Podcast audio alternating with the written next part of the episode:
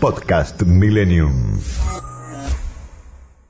Economía Digital con Hannah Schuma. Un espacio para hablar sobre finanzas del presente y del futuro, criptomonedas, tendencias de inversión, educación e inclusión financiera, además de todas las noticias semanales de la industria. Economía Digital. ¿Te sumás al nuevo paradigma? Dale, sumate, sumate que ya está Hanna con nosotros. A ver, Hanna, si me escuchás bien, buen día. Hola Edu, buen día. Perfecto, ¿cómo estás? Bien, bien, muy bien, muy bien. Bueno, a ver, sumando gente y momento de hablar de una plataforma local que permite pagar una casa con Bitcoin. Exacto, Edu. Pero yo te pregunto. Sí. ¿Vos usarías tus Bitcoin que por ahí los compraste, no sé, en tres mil, cuatro mil dólares el año pasado para comprar una propiedad hoy? ¿Te desprenderías de tus Bitcoin, eso que le llamamos oro digital? Voy a ser categórico. No. Bueno, muy bien.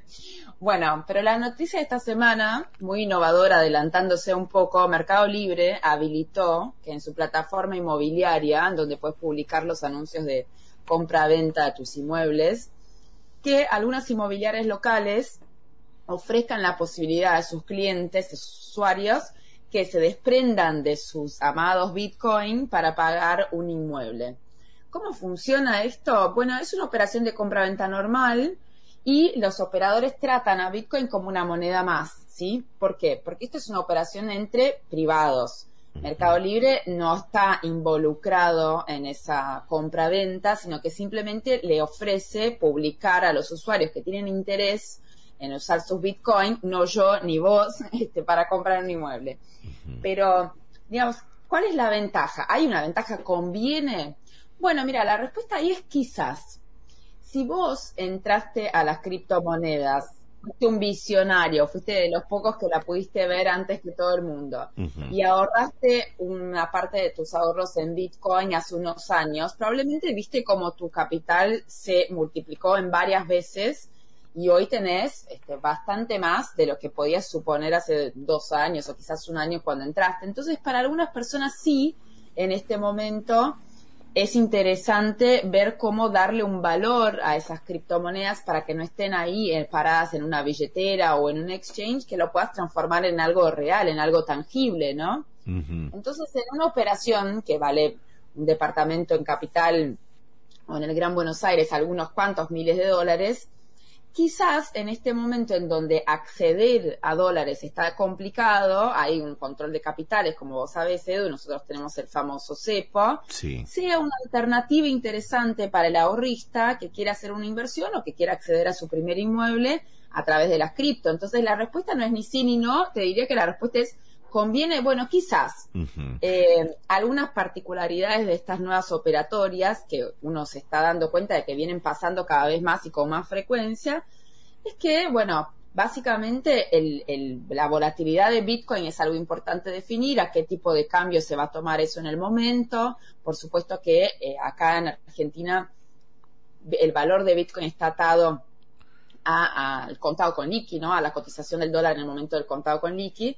este, y, por supuesto, que también estas operaciones pagan impuestos normalmente, pero los impuestos no los vas a poder pagar con Bitcoin, los vas a tener que pagar con pesos crocantes, como dicen en la jerga, porque todavía estamos bastante lejos de que algún Estado nacional acepte criptomonedas como este, unidad de cuenta, ¿no? Comparada para impuestos. O quizás no tan lejos porque te diría que hay algunos experimentos dando vueltas.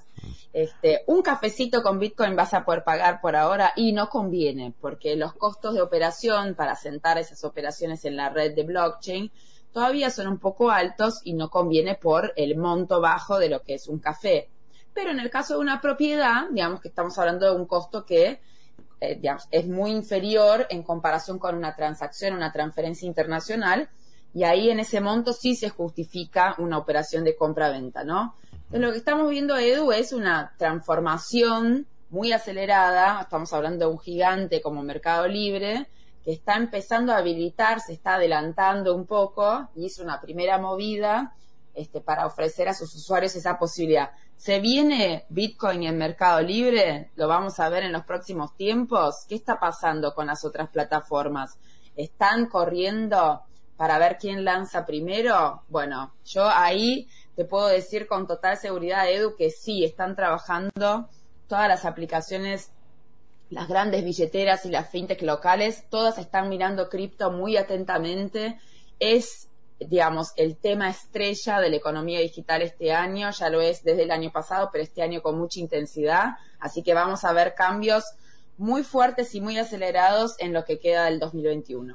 Bien, interesante lo que planteas, porque la volatilidad hace que, a tu pregunta inicial, si me desprendería de los Bitcoin que me han rendido y mucho a lo largo del tiempo que, eh, los compré hasta hoy, eh, y te diría que con fantasmas que suelen aparecer de tanto en tanto, de que llegaron a su máximo y empiezan a derrumbarse, y bueno, uno si ya hizo el negocio, eh, bien vale, ¿no? comprar una propiedad y, y trasladarlo, digamos, a, a un bien físico, ¿no? Totalmente, todo vale, o sea, depende de tu estrategia de inversión y de cuánto tiempo podés esperar esa inversión, si es a largo plazo, si es más a corto plazo, y también de tu perfil como ahorrista inversor, ¿no? Si sos más conservador, más arriesgado.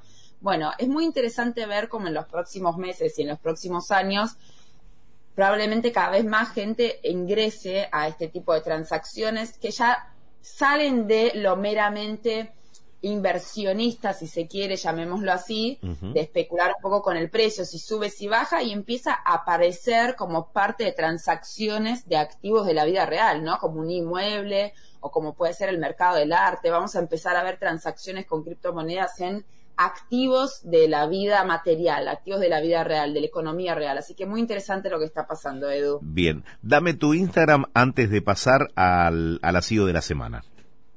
Instagram y Twitter me pueden encontrar mm. arroba Hana, H-A-N-A-N-A, Shiuma, S-C-H-I-U-M-A. Ahí me pueden encontrar y hacer preguntas. Tengo los DMs abiertos. Perfecto. ¿Destacada de la semana? Destacada de la semana, una querida colega de la industria fintech, es la número dos de Mercado Pago, la número uno es COO, ella es Paula Regui, es la senior VP de producto para toda América Latina, ella es una de las primeras, fue una de las primeras colaboradoras de Mercado Libre hace 20 años ya que está en la empresa, cuando todavía Mercado Libre era una oficinita en un garage allá en Saavedra, donde hoy tienen las super nuevas oficinas renovadas que en el 2019 inauguró el presidente Mauricio Macri para aquel entonces. Paula es una gran mujer en fintech que es la que impulsó toda la expansión de mercado pago por toda América Latina. Los productos que hoy vos usás, Edu, como por ejemplo el pago con código QR o el saldo remunerado en la billetera de mercado pago, esos son grandes productos que impulsó Paula con su equipo ella es un talento nacional, recibida en la UBA y después se especializó en Stanford como varios talentos en, la plataforma. Así que bueno, hoy el capítulo de hoy estuvo bastante dedicado a Meli. Espero que nos manden un, guiño este, para esta sección. Pero Paula, una gran mujer en fintech, así que le mandamos un saludo grande. Muy bien, me parece perfecto. Hanna, completísimo como siempre. Te mando un beso. La semana próxima nos encontramos. Muchas gracias, Edu. Buen fin de semana. Chau, chau. Podcast Millennium.